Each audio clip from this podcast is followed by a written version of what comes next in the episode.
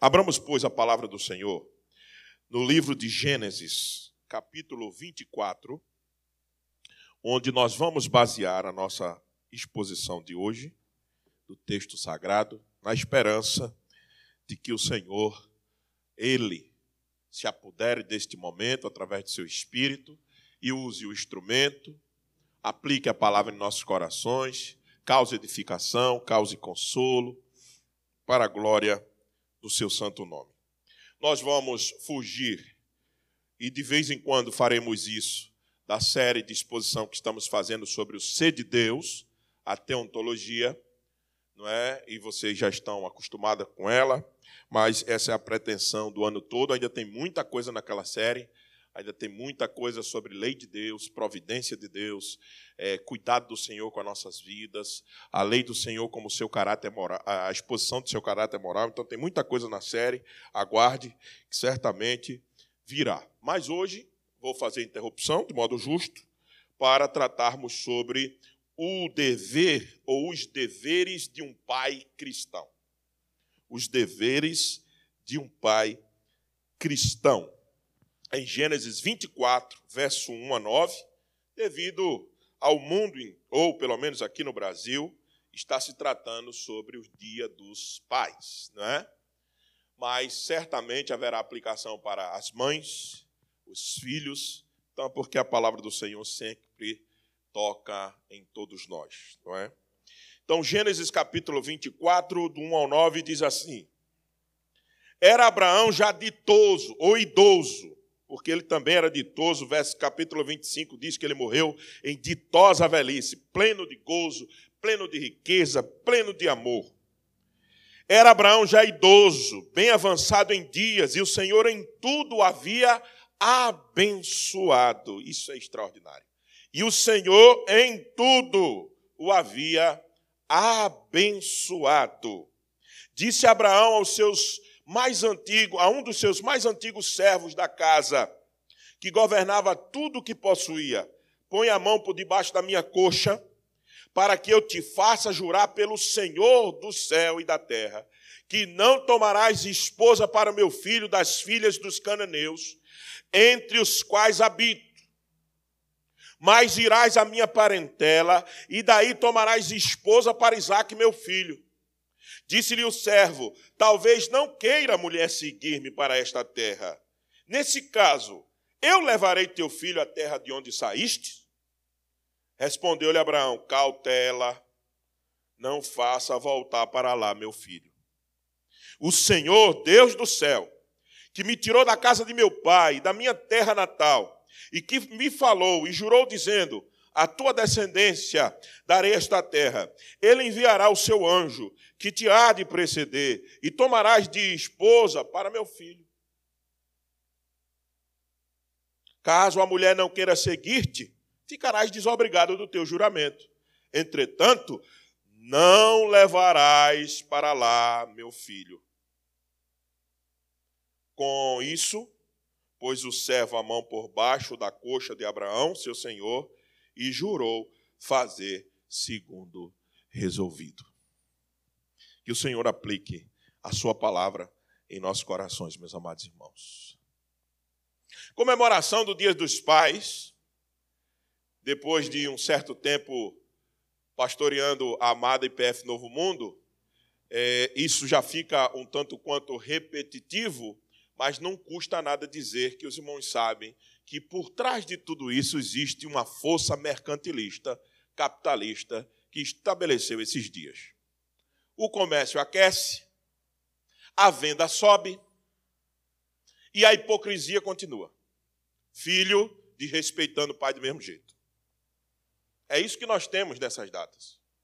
Claro, uma manifestação de carinho, de saudade, como eu estou hoje, de meu pai, como você deve estar do seu, como aqueles que já perderam o seu pai devem estar nesse momento, sim, com certeza, e a gente respeita esse tipo de sentimento. Mas essa data não deixa de produzir e alimentar hipocrisias, falsas relações, que são aplacadas com um presente, com um mimo para os pais. A gente tem que dizer isso. Então a igreja tem que se envolver com essas coisas com pensamento crítico. A igreja não pode apenas sucumbir e numa data dessa, aos pés de uma data dessa, como uma oportunidade de um ativismo dentro da igreja. Porque é mais uma chance das auxiliadoras fazerem alguma coisa, a mocidade fazer alguma coisa. Não, temos que nos envolver com isso de forma crítica. Comemorar o dia da paternidade, comemorar a vida do meu pai, de minha mãe, tem que ser todo dia, porque eles são dádivas, bênçãos do Senhor. Alguém pode já estar dizendo, ah, porque o senhor não tem o meu pai ou a minha mãe. Deixa eu dizer uma coisa para você. Sempre que eu me. Eu, graças a Deus, tenho um bom pai e uma mãe. Uma boa mãe mesmo. Mas sempre que eu penso nesses irmãos que tiveram problemas com seus pais suas mães, eu penso que em duas coisas. Primeiro, eles nunca foram desamparados por Deus. Porque Deus é o pai de todos. Diz as Escrituras. E segundo, por mais mal que tenha sido os nossos pais, mas aprove a Deus usá-los para pelo menos nos manter vivos. Você já pensou que se não fosse seu pai e tua mãe, por mais ruim que eles sejam, você não tinha sido criado? Ou então tinha sido criado por qualquer pessoa? Ou qualquer instituição? Então sempre pense nessa questão. Isso é um mero mercantilismo, mas que a gente precisa realmente aproveitar. É que nem alguém disse, vamos, Jesus não nasceu em 25 de dezembro, ele provavelmente nasceu em agosto. Aí tu vai fazer o um Natal em agosto. Que tipo de impacto de mensagem teria um Natal em agosto? Imagina. Então, a mesma coisa é o Dia dos Pais. Por que não aproveitar mesmo com essa visão que nós estamos tendo de crítica, a conformismo a essa realidade, ou inconformismo, mas Aproveitar para mandar a mensagem correta.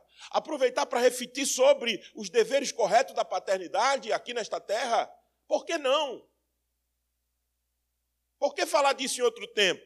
Talvez hoje é para isso. Por isso que nós suspendemos a série de pregações que nós estamos é, fazendo sobre o ser de Deus para nos concentrar também olhando para Deus, mas é, numa história muito boa e que tem muitos princípios a história de Abraão, simplesmente Abraão, considerado o pai da fé de todos nós. Entretanto, a oportunidade sempre é nos dada, então façamos isso, de refletirmos sobre como os pais devem cumprir os seus deveres. O modelo de pai perfeito, nós já sabemos que é do nosso Deus, que Jesus Cristo, seu Filho, chama de único que é bom. Se lembra, a gente falou sobre bondade de Deus. Pai bom, só um. Pai bom, mãe boa, pai bom, só um. Deus. Não existe outro. E que sabe muito mais do que qualquer outro dar boa dádiva aos seus filhos. Jesus Cristo disse: se o Pai de vocês sabe dar boa dádiva, e o Senhor, Deus, não sabe dar boa dádiva a vocês? O Senhor sabe dar tanto boa dádiva, mesmo quando ele teve que moer seu filho na cruz do Calvário para nos salvar. Veja, um pai matando um filho. É, Deus matou o seu filho na cruz. Mas mesmo quando aparentemente esse Deus, que parecia carrasco mal, matando seu filho na cruz para nos salvar, não deixou seu filho na morte, não deixou ele na sepultura, ao terceiro dia ressuscitou, colocou nos altos céus e deu a ele todo poder e glória, onde ele virá vir julgar a todos. Ele colocou o mundo sob estrado dos pés do Senhor Jesus Cristo, e a todo, e todo joelho se dobrará, e toda língua confessará que seu filho é rei.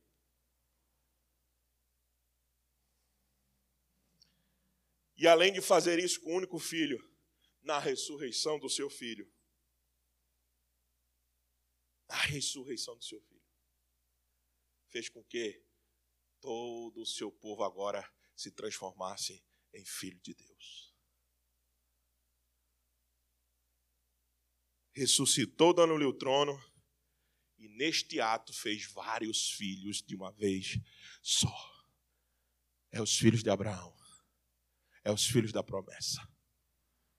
O Senhor nosso Deus é o Pai perfeito.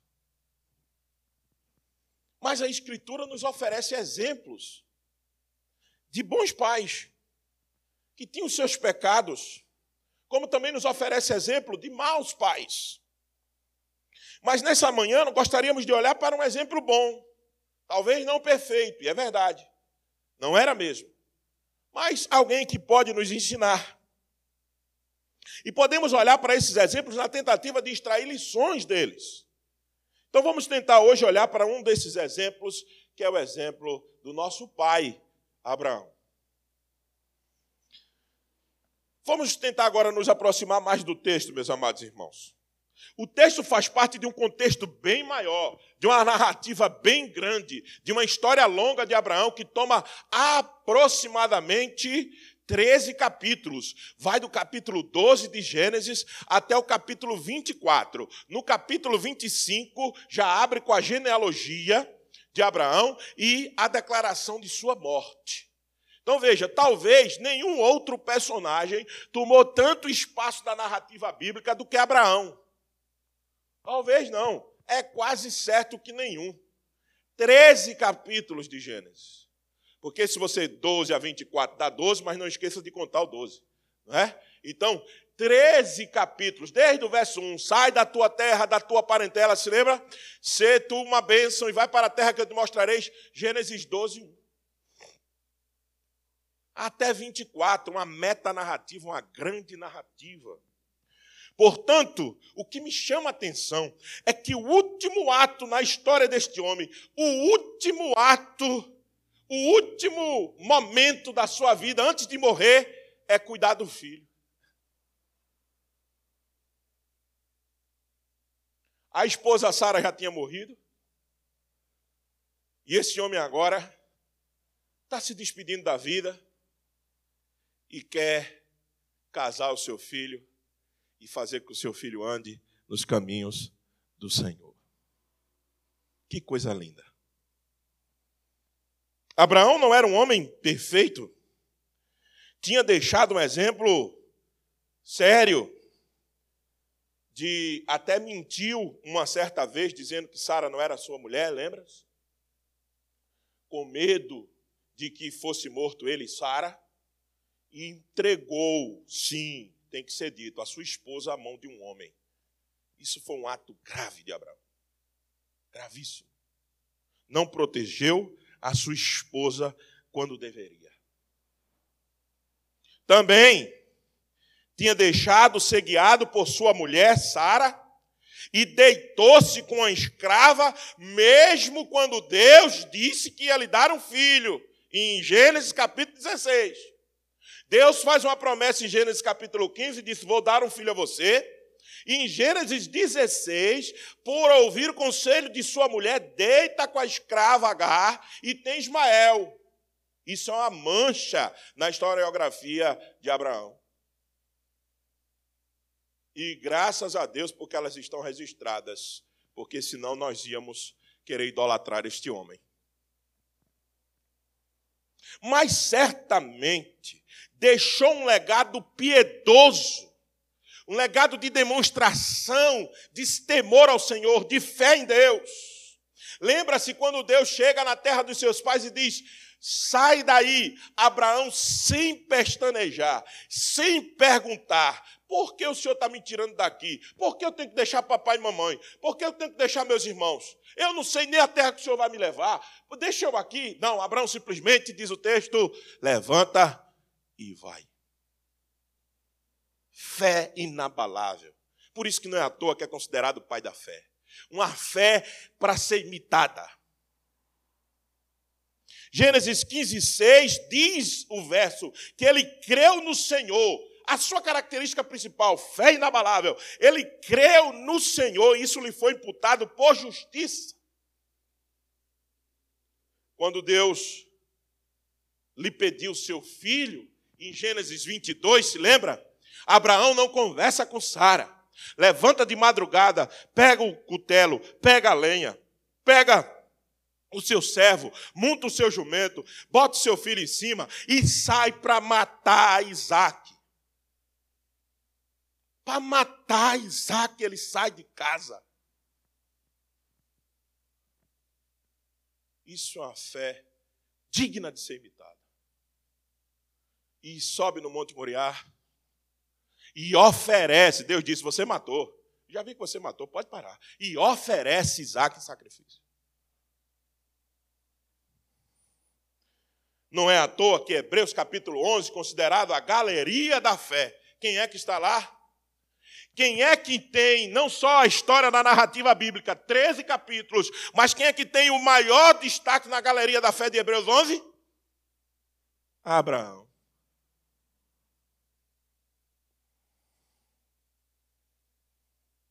Dos patriarcas que foi falado na galeria da fé, somente um teve maior destaque, e o destaque foi para a sua fé inabalável. O capítulo 24 é muito grande. Quatro cenas compõem o capítulo 24. O diálogo de Abraão com seu servo, que é o que nós vamos nos ater hoje. O diálogo do servo com Rebeca. A cena na casa da família de Rebeca. E o encontro glorioso da noiva com o noivo. De Rebeca com Isaac e o seu casamento. É um capítulo digno de você ler hoje de novo. Chega em casa, leia Gênesis 24 todinho, com calma. Que coisa extraordinária. Então vamos adentrar o capítulo 24, olhando nessa perspectiva de quais são os deveres que um pai tem, um pai cristão como Abraão, um pai da descendência de Abraão, um pai que é filho de Abraão, um pai que é filho da promessa que foi feita a Abraão, que nós seríamos os seus filhos. Um pai que já confessou Cristo como seu Salvador deveria ter sempre em mente para falar para os seus filhos e automaticamente abençoar sua casa. Então vamos para a primeira grande cena do capítulo 24, que compõe do verso 1 ao 9, e vamos para a primeira lição. Primeiro, primeira grande lição é que, adentrando mais um pouquinho, o verso 1 aponta para o cumprimento da promessa feita em Gênesis 12, 2. Veja como é que diz o verso 1. Era Abraão já idoso, bem avançado em anos, e o Senhor em tudo o havia abençoado. Como é que está lá Gênesis 12? Volta um pouquinho na sua Bíblia. Gênesis 12, 2. Logo que Abraão sai da sua parentela, volte lá, por gentileza. Dê uma olhadinha lá. Ora, verso 1 de Gênesis 12. Você volta, você volta quatro folhas, dependendo da sua Bíblia, cinco já está lá. Ora, disse o Senhor a Abraão: Sai da tua terra, da tua parentela e da casa do teu pai, e vai para a terra que te mostrarei. E de ti farei o quê? Uma grande nação. E te abençoarei. Olha a promessa. Engrandecerei o seu nome. Se tu uma benção. Abençoarei os que te abençoarem e amaldiçoarei os que te amaldiçoarem. Em ti serão benditas todas as famílias da terra. Essa é a promessa. E verso 4, o primeiro verbo que tem é partiu. Partiu, pois, Abraão, ou seja, obedeceu incondicionalmente o que Deus tinha mandado. Volte agora para o verso 24. Aí, quando você lê o último capítulo da história de Abraão e ouve isso no verso 1, você diz assim: Deus é fiel. Deus cumpre suas promessas. Olha, ouça o último ou o último capítulo da história de Abraão, o primeiro verso do capítulo 24 era: Era Abraão já idoso, bem avançado em anos, e o Senhor em tudo havia abençoado. Vamos refazer, o, com a permissão, lógico, dos irmãos, vamos refazer a, a tradução. Era Abraão já idoso, bem avançado de anos, e o Senhor o engrandeceu. Se lembra de Gênesis 2? O abençoou e fez ele uma benção. Você pode ler dessa maneira. À luz de Gênesis 12, 2, você lê a 24, 1.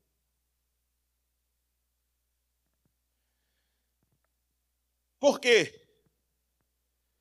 Porque Abraão simplesmente obedeceu ao Senhor e confiou nas suas promessas, ele teve saúde, uma vida muito longa, bens materiais que todo mundo vive buscando aí, Abraão teve aos montes, recebeu uma fé inabalável, confiou nas promessas do Senhor. Deus tinha abençoado Abraão, mas mesmo assim ele se preocupou com seu filho e com a aliança que Deus tinha com o seu povo, através de sua descendência, que era o seu primogênito, seu primeiro filho, o seu filho Isaque. O que é que um pai, nas condições mais normais, quer? Quero dar boa dádiva aos meus filhos, dar um conforto, uma família, uma escola, uma formação, não é assim que a gente pensa? Abraão já tinha dado tudo isso a Isaac. Abraão tinha dado tudo a Isaac que um pai nessa terra pode dar. Tudo. Conforto tinha, casa boa tinha, empregado à sua disposição tinha. Conhecimento não era essas coisas tão grandes naquela época em termos organizacionais, mas existia grandes sábios já naquela época e certamente Abraão tinha acesso a todos eles. E não esqueça, Abraão era o principal sábio também de sua época, porque era um homem que tinha falado com Deus face a face. Deus tinha falado com ele. Então, Isaac tinha o melhor pai que alguém podia ter naquelas condições, e o melhor ensino, o melhor recurso material, tudo, tudo, tudo, tudo. Abraão podia dizer assim: ah, agora, alma, deita e morre em paz, porque tudo já conseguistes, e teus filhos, ou teu filho está bem. Não. Abraão está preocupado com a promessa. Deus disse que dele ia fazer uma grande nação e ele só tinha um filho. Ele quer saber com quem Isaac vai se casar. Ele quer saber se Isaac vai manter a aliança. Ele quer saber se Isaac vai conseguir continuar no, obedecendo o caminho do Senhor. Ele está preocupado com isso. Primeira grande lição do texto. Lição introdutória. A paternidade não acaba quando seu filho faz 18 anos. Viu? Eu digo lá em casa. Pode fazer 30. Continua sendo meu filho. Ou porque já dei tudo a ele ou a elas, que eu tenho duas filhas, e a, a minha paternidade, meu compromisso já acabou. Não, senhor. Não, senhor. A aliança com a minha casa é de minha responsabilidade. Ei, paizão, é tua responsabilidade. É você que tem que manter a aliança. Então a primeira grande lição é manter a aliança da sua família com Deus. É o seu papel, paizão. Você não pode deixar ela quebrar, você tem que fazer de tudo para ela não quebrar. Ela pode até quebrar, porque teus filhos, teu filho é um pecador como você é, tua mulher também. Agora você tem que fazer de tudo para a aliança ser mantida. E dá trabalho, meu filho. Dá muito trabalho. Veja, o verso 2 a 4. Veja o que Abraão tem que fazer. Ele já era idoso, ele não podia ir lá. Ele pega um servo e diz assim: o senhor mais antigo servo da casa, que governava tudo que possuía. Tem gente que pensa que é Eliezer. Há comentarista que diz que é Eliezer. Se lembra de Eliezer quando Deus aparece a Abraão e diz assim: Olha, o herdeiro da tua casa será bendito. Aí ele disse: Não, o herdeiro só tem um, que é um servo velho antigo que eu tenho aqui, chamado Eliezer. Eu não tenho filho para o senhor dizer que eu tenho herdeiro. Então, Gênesis 15 conta isso. Então, há alguns comentaristas que dizem que é Eliezer. Eu entendo que não é. Eu entendo que esse servo é anônimo porque ele tem outra função. E lá na frente nós vamos dizer, ele é anônimo, não tem nome para ele. E nós vamos lá na frente dizer por que ele é assim. Eu entendo dessa maneira. Vamos lá. Então, voltando aqui para o nosso ponto. Abraão quer manter a aliança que tem com Deus. E ele preocupa-se com a vida de Isaac. Então, o que é que ele faz? Ele chama o servo, manda o servo botar a mão debaixo da coxa. Já já nós vamos ver isso. Para que eu te faça jurar pelo Senhor, Deus do céu e da terra, que não tomarás esposa para meu filho das filhas cananeus, entre os quais habito. Mas irás à minha parentela, e daí tomarás esposa para Isaque, meu filho. fez uma aliança com um dos seus servos, fazendo o servo jurar para manter a aliança com Deus. Abraão não podia ir, talvez por causa de sua velhice, não aguentava mais uma tarefa dessa. Chama o seu servo e faz ele prometer para que ele consiga manter a aliança com o Senhor. E veja o que Abraão pede. Bote tua mão na coxa. Por quê? Há uma ideia entre os comentaristas melhores de Gênesis que essa mão na coxa é mão no órgão genital. Porque se você vê onde está atrás da coxa, embaixo da coxa, fica bem perto da região da genitália. Por quê, pastor? Porque a ideia é o seguinte: a aliança ela é feita por causa da posteridade. É nos órgãos genitais que a posteridade é criada. Então a ideia era o seguinte: vem cá, bote a mão aqui, porque a coisa trata-se de posteridade. E para um judeu, para aquele ambiente judaico cristão do Velho Testamento, isso era negócio sério. Hoje a gente banaliza a criação de filhos. Os crentes banalizam, dão sua criação dos seus filhos para outro cuidar, para a escola cuidar, tá certo? Eles terceirizam a criação de filhos. Os crentes fazem isso hoje. Mas naquela época não, o negócio era sério. Seríssimo. Tá certo? Então, vem aqui, faça uma aliança comigo. A coisa é séria, nós estamos tratando de posteridade. Bote a mão aqui. Então, os pais do Antigo Testamento tinham preocupação com o casamento dos seus filhos. Hoje, hoje, ei filhão, você, eu disse que ia, tinha aplicação para todo mundo. Hoje, tratamos dessa questão como problema dele. Ele que vai viver. Problema dele é o dela. Olha, cuidado, viu? um bom casamento. É o máximo que a gente diz. Né? Falar em arrumar casamento. Pastor, pelo amor de Deus, isso é arcaico. Senhor não está vendo não que o texto é do Velho Testamento? Eu não estou dizendo que você tem um compromisso de ir lá buscar sua esposa, como Abraão fez. Claro que isso era um molde da cultura, é lógico que a gente não está querendo trazer a cultura de lá para cá. Mas eu estou dizendo que você precisa sim cuidar do casamento dos seus filhos. Você não, não, isso não é invasão de privacidade. Isso é amor para que ele não erre. Porque casamento é coisa séria, é para sempre. Ei, filhão, se teu namoro não tiver a bênção do teu pai, já começaste errado. Se o teu namoro não tem a bênção dos teus pais, já começou errado, viu? Vai dar errado. Tudo que começa errado termina tragicamente. Então, vai namorar, conversa com papai e mamãe, sim. Você pode ter 200 anos. E se estiver morando na casa do papai, é que deve conversar. Se estiver morando fora, deve também dizer. Pai, estou estudando aqui, estou numa faculdade, o senhor me mandou para cá estudar.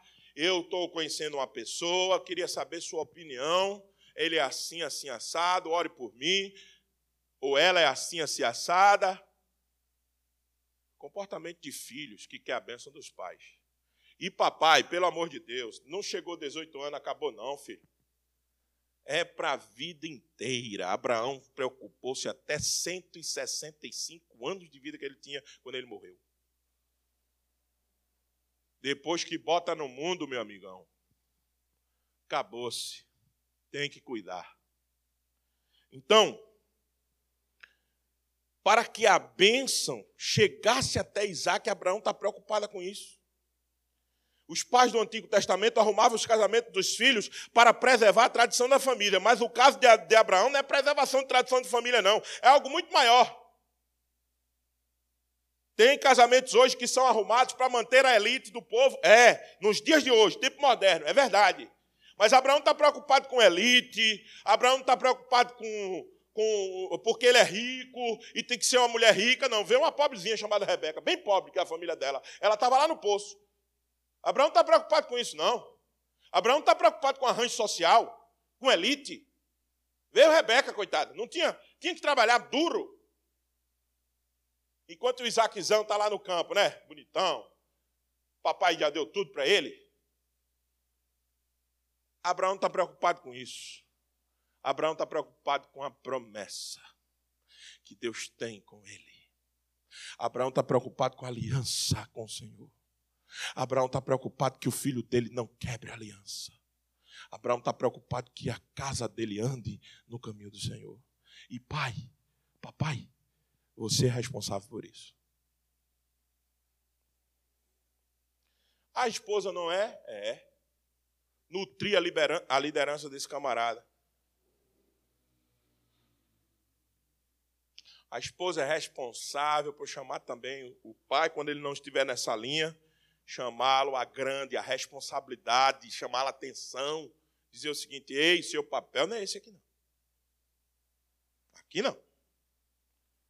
Deus lhe deu outra coisa para fazer aqui dentro dessa casa. Não é só ficar esperando por mim. Porque tem muitos pais que já entregou a educação dos filhos à mãe e fica de braço cruzado. Aí sabe o que mamãe faz? Mamãe gosta. Porque mamãe gosta também. Mamãe quer mandar também. Mas mamãe não devia fazer isso. Mamãe devia chamar o papai a grande assim, culpa teu papel aqui. Você sabe que nas escrituras, pela palavra do Senhor, você é o responsável. Cumpre teu papel. Nós dois juntos. Mas mamãe às vezes gosta. Não é? do papel do papai. Porque o coração dela tem que ser para o teu marido, porque isso é fruto da queda. Se lembra da queda? Jesus, Deus disse à mulher: teu coração agora, teu desejo vai ser para teu marido. Sabe por quê? Porque o desejo da mulher depois da queda é sempre mandar num homem. E tem homem que aceita isso. É uma parceria. É uma parceria. É uma complementariedade. Não é você, mamãe, que tem que assumir a bronca, não. Chama ele. Ei, você é pai, viu? Esconder coisa que os teus filhos estão tá fazendo do pai, pelo amor de Deus, né? Isso é antibíblico. E, além do mais, desonesto, mentiroso com teu marido. Diz tudo o que está acontecendo para ele saber. Problema dele é que ele vai fazer com aquilo. Ele é pai. Diga tudo a ele, não esconda nada. Porque o pai, em primeiro lugar, tem que manter a família na aliança do Senhor. aliança do Senhor. Isso é muito importante. Para que a bênção de Deus continuasse com a família, sabe o que Abraão faz? Diz: Olha, sai daqui. Veja o que ele diz: sai desse ambiente que aqui só tem cananeu. Se lembra dos cananeus? É a semente de quem? Vocês estudaram Gênesis de 1 a 11. Semente de Cã. Se lembra que Cã é amaldiçoado por Noé? Sim, por Noé, isso. Quando sai da arca. Se lembra disso? Cã é amaldiçoado. Quem é abençoado? A semente de quem? De Sete. A terra de onde Abraão tinha visto. Abraão quer continuar debaixo da bênção do Senhor. O que é que ele faz? Ele diz: Vá, volte lá na terra dos meus pais. Volte lá e traga uma mulher de lá. Não é uma mulher dessas daqui, não. Porque essas daqui não têm a bênção de Deus. Como é que eu manterei a aliança do Senhor para o meu filho se você trouxer das cananitas? Não, não, volte lá na terra de papai, lá na semente santa, abençoada de Sete, tragam a mulher de lá.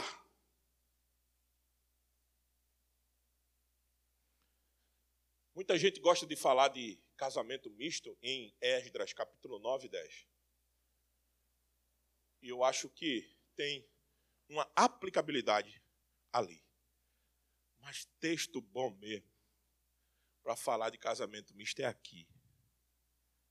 Abraão está dizendo o seguinte: se você quer continuar debaixo da bênção do Senhor, procure se casar com os do Senhor. Quem tem casamento misto aqui na igreja sabe o que eu estou dizendo. Sabe o que eu estou dizendo? A dificuldade que é isso. A barra que é isso aí. Então, volte lá na terra, na minha terra, prometa que você só vai trazer a mulher de lá. Mas irá a minha parentela e de lá tomarás esposa para Isaac, meu filho diz Abraão no verso 4. Para que a bênção de Deus continuasse sobre a família de Abraão, a família de Sete, a semente abençoada, e não entrasse na família amaldiçoada de Cã, que descobriu a nudez de Noé. Você sabe por que Cã é amaldiçoado? Porque ele descobriu a nudez do, do pai. E eu disse naquela hora, naquela interpretação, que descobrir nudez tem um forte indício de prevaricação com o pai. Isso é pesado que Cã fez. Então, meus amados irmãos, é preciso se preocupar sim com o casamento dos filhos e devemos achar bênção. Eles devem ter a bênção do pai para o casamento. Isso é muito importante. Eu nunca vi os pais dizerem aos seus filhos que o seu casamento vai dar errado. E esse casamento dá certo. É muito difícil. Um pai que esteja plena comunhão com o Senhor diz assim: Meu filho, isso não vai acabar bem. E acabar bem. É muito difícil que isso aconteça. O segundo grande ensino é o que está no verso 6 a 8. Aliás, verso 5. Veja, o, o servo faz uma indagação legítima. Ele diz assim: Talvez não queira a mulher seguir-me para esta terra. Nesse caso, levarei teu filho à terra de onde saíste. Veja só.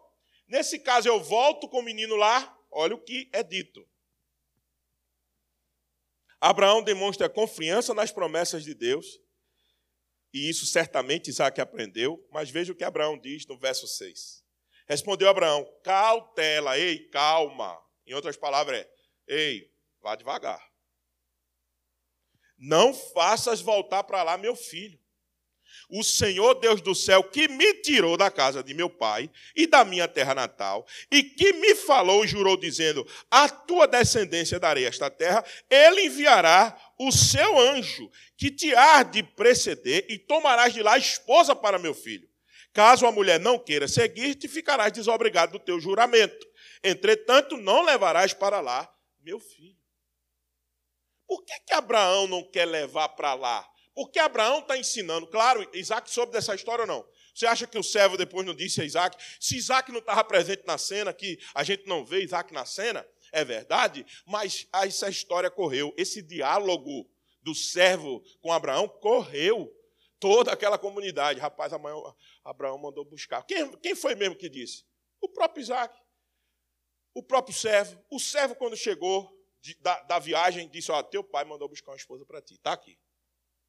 Como é que é? Conta essa história. Certamente. Ah, rapaz, tu não sabe, ele me fez jurar, me fez botar a mão debaixo da coxa, disse que eu só, só trouxesse de lá da terra dele. Claro que Isaac aprendeu com isso. Então, o que é que nós temos que ensinar aos nossos filhos? A confiar nas promessas de Deus. A promessa de Gênesis 12 era o quê? Saia da tua parentela e vá para uma terra que te mostrarei, e de lá eu farei de você uma grande nação. Não era essa a promessa? Para Abraão é o seguinte: pegar Isaac e voltar para a terra dos meus pais, eu não estou confiando na promessa de Deus. Pegar meu filho e voltar para lá, não tem lógica para mim. Pegar meu filho e devolver para a terra que eu saí é dizer que eu não estou confiando que Deus vai fazer de Isaac uma grande nação. É por isso que não leve meu filho para lá. Não. Cautela, não leve. A não ser que Deus aparecesse de novo, me mostrasse, aí eu ia dizer que você levasse. Mas, a não ser isso, a promessa está valendo. A promessa continua. Então, é, Isaac é daqui para frente, não para trás. Não voltar para a minha terra, é daqui para abençoar as nações. É daqui porque Deus disse que ia fazer dele uma grande nação. Deus disse que ia fazer de mim e vai fazer de mim através dele. Então, voltar não, recuar nunca. Andar. Andar com Deus.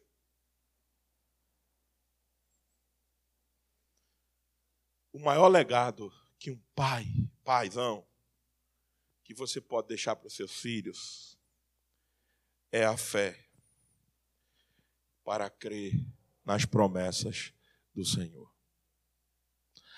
Pastor, eu não tive um, um diálogo desse com, como Abraão teve com, com Deus. Tem alguma promessa que eu tenho que ensinar meus filhos? Todas as que estão em vigor. Buscai, pois, em primeiro lugar o reino de Deus e a sua justiça, que as demais coisas vos serão acrescentadas. Promessa. Outra promessa. E eis que estarei convosco todos os dias, até a consumação dos séculos. Outra promessa. Da mesma forma que como vocês viram vir, vocês viram o Senhor subir, ele virá sobre as nuvens. Ensina os teus filhos a acreditar na volta do Senhor Jesus. Na presença do Senhor Jesus contigo. Em buscar em primeiro lugar, porque as demais coisas o Senhor acrescentará. Promessas que estão em vigor hoje, devemos ensinar aos nossos filhos acreditar nelas. E a responsabilidade é sua, papai. Não bota isso para a, a sua esposa, não é sua. Você tem que ensinar os meninos a crer. Tem que ensinar os meninos a viver pela palavra de Deus. Tem que ensinar as crianças a confiar em tudo aquilo que Deus disse. Agora, como que você às vezes está tão distante de Deus que você nem mesmo acredita, pai? Você está tão distanciado, tão desanimado, que você não acredita em nada do que você faz. Às vezes você é até liderança dentro dessa igreja. Às vezes você é até uma pessoa iminente aqui no trabalho local de Parque Novo, mas você não crê nem nas promessas que Deus fez, quanto mais ensiná aos teus filhos. Então não adianta o pai, para cumprir tudo isso, ele tem que estar na presença de Deus como Abraão estava.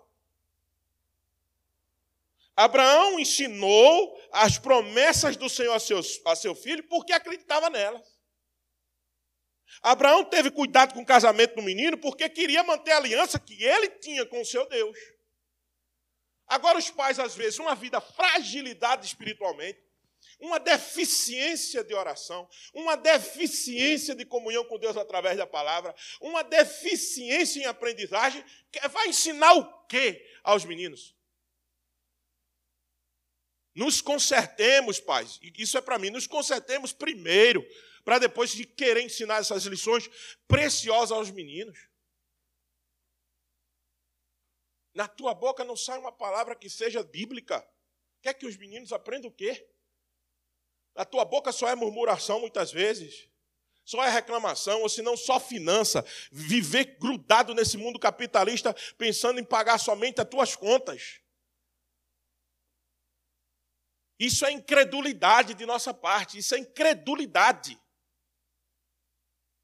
Nós não acreditamos nas promessas de que, quando nós buscarmos em primeiro lugar o reino de Deus e a sua justiça, Ele nos acrescentará outras coisas. A gente não crê nisso muitas vezes, a nossa prática identifica isso. Porque em primeiro é não, primeiro é meu trabalho, que é de lá que eu como, que eu visto, que eu pago minhas contas, primeiro é meu trabalho. Não estou chamando você para ser vagabundo, não. Quem tem que trabalhar na sua casa é você. Se a mulher quiser lhe ajudar, ela ajuda. Não tem problema nenhum, ela trabalha também. Agora, a responsabilidade é sua como provedor, é verdade.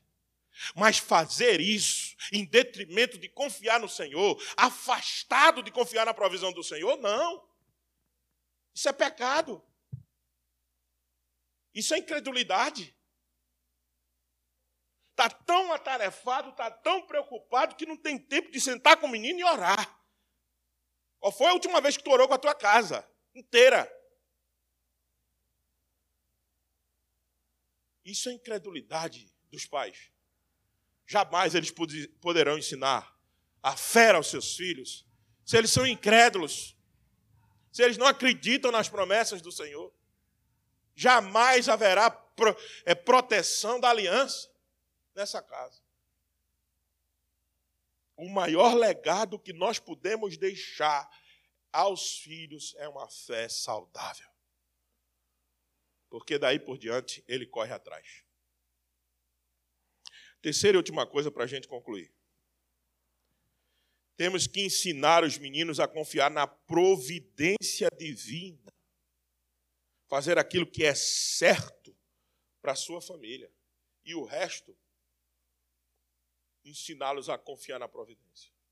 Veja o que Abraão faz no verso 7, é algo extraordinário. O Senhor Deus do céu, veja o que ele diz, que me tirou da casa dos meus pais, ele está lembrando o que? Da promessa, é aquilo que nós falamos no ponto anterior. Veja, Deus fez uma promessa comigo, não boto meu filho para lá, não. Não devolvo meu filho para minha terra, não, porque é promessa. Mas tem uma coisa aqui que chama atenção, é quando depois dele falar da promessa de meu pai, de minha mãe, de minha terra natal, e que me falou e jurou dizendo: "A tua descendência darei esta terra". Veja, ponto, ou uma vírgula aqui. Ele confia na promessa, mas ele confia em algo mais do que a promessa. Ele confia no braço da providência divina. Ele diz assim: Ele enviará o seu anjo, que te há de preceder, e tomarás de lá esposa para meu filho. Ei, deixa eu dizer uma coisa, ô meu servo. Você está pensando que eu estou acreditando em você que vai fazer o serviço? Eu estou te mandando porque eu não posso ir. Eu não acredito em você. Eu acredito no Senhor vai fazer o serviço. Ele vai enviar um anjo antes de você, vai preparar tudo. Quando você chegar lá, você vai saber o que já é. A confiança não é no céu. A confiança é na providência divina.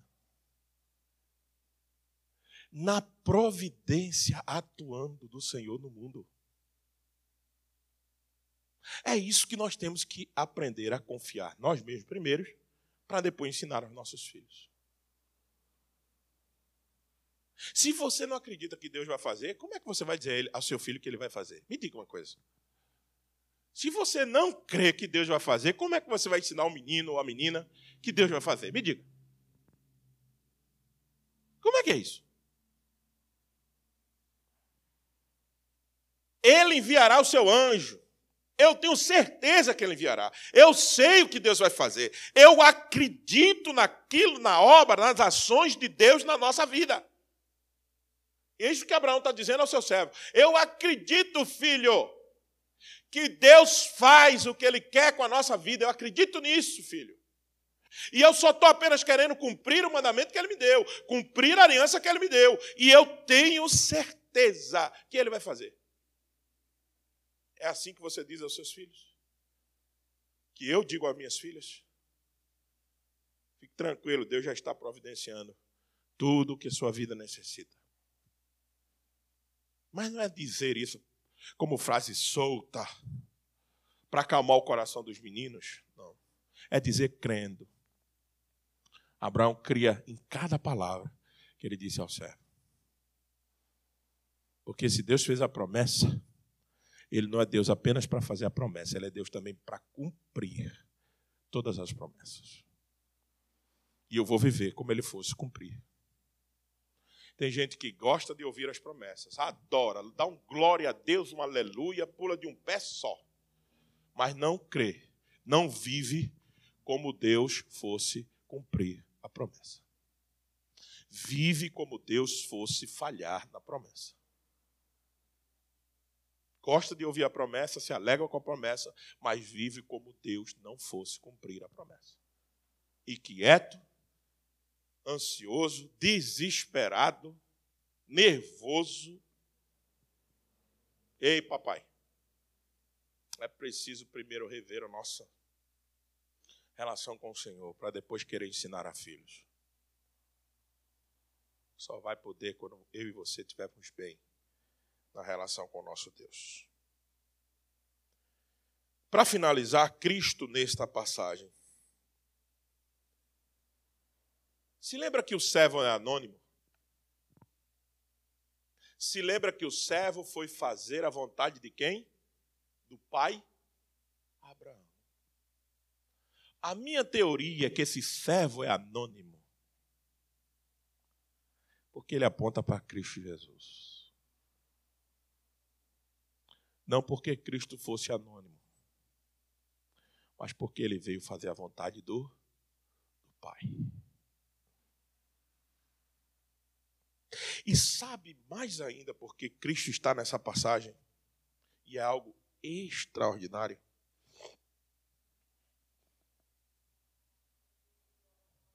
Porque o servo trouxe a noiva para o noivo. Cristo resgatou a noiva para Ele mesmo, que é o noivo. Cristo é o servo e é Isaac. Nessa passagem, Cristo é aquele que foi fazer a vontade do Pai para resgatar a noiva, veio, se encarnou, morreu, ressuscitou, disse na cruz e quando estava estendido: está tudo consumado. O que o Senhor pediu para me fazer, eu fiz. Está aqui. Está aqui. Resgatou a noiva, comprou a noiva com seu precioso sangue. O apóstolo Paulo disse que ele cravou a dívida na cruz em Gálatas. Comprou a noiva de volta. Comprou aquela que estava desviada comprou aquela que estava em outros caminhos, comprou, trouxe de volta para casa a noiva. Ele é o servo da passagem. Mas ele é Isaac. Por que, que ele é Isaac, pastor? Porque no Monte Boriá, Isaac já tinha o tipificado. Se lembra? Isaac era o cordeiro que ia morrer. Mas o cordeiro depois apareceu, que o Senhor providenciou. E Isaac saiu do lugar e o cordeiro foi, tomou o lugar de Isaac no sacrifício. Por isso que Isaac também é Cristo aqui, recebendo Rebeca, a sua noiva. Por que, que isso é importante para nós? Porque, papai, você de si mesmo não tem forças para ser o homem parecido ou até melhor do que Abraão. Mas em Cristo Jesus, o servo que ajudou Abraão, o servo sofredor, o servo Cristo pode te ajudar a você viver a vida correta diante de Abraão, como Abraão também viveu. Correta diante de Deus. Então, que em Cristo Jesus, que somente nele nós possamos ser melhores pais. E você, minha amada irmã, ajuda esse cara pálido a ser um bom pai. Você, filhos, honre os seus pais, para que os teus dias se prolonguem sobre a face da terra. É mandamento com promessa. Para que os teus dias sejam abençoados. Ah, como eu queria ter um pai diferente, pastor, uma mãe diferente. Eu sei. Ah, como eu tenho saudade dos meus pais que já partiram, eu sei. Mas o Senhor, nosso Deus, continua sendo um bom pai e pode suprir todas as suas necessidades. E você pode suprir tudo isso nele. Na ausência dos seus pais, tanto física quanto na ausência também moral aquela ausência que às vezes ele não fez aquilo que ele deveria fazer. Mas busque isso em Cristo, em Deus. Também, filhos, perdoe os seus pais, não carreguem mágoas contra os seus pais. Isso não será bom para vocês. Deus te abençoe. Fortaleça cada uma de nossas famílias dessa igreja. E nesse dia que comemoramos essa figura especial dentro da família, que é os pais, que nossos pais aqui dessa igreja possam saber a grande responsabilidade que eles têm, que eles têm como filhos, como filhos de Deus e que precisam manter a aliança do Senhor com a sua casa. Que Deus te abençoe nessa grande tarefa. Que agora a gente receba a força vindo da Santa Ceia do Senhor, para também, mais uma vez, continuarmos exercendo esse santo ministério.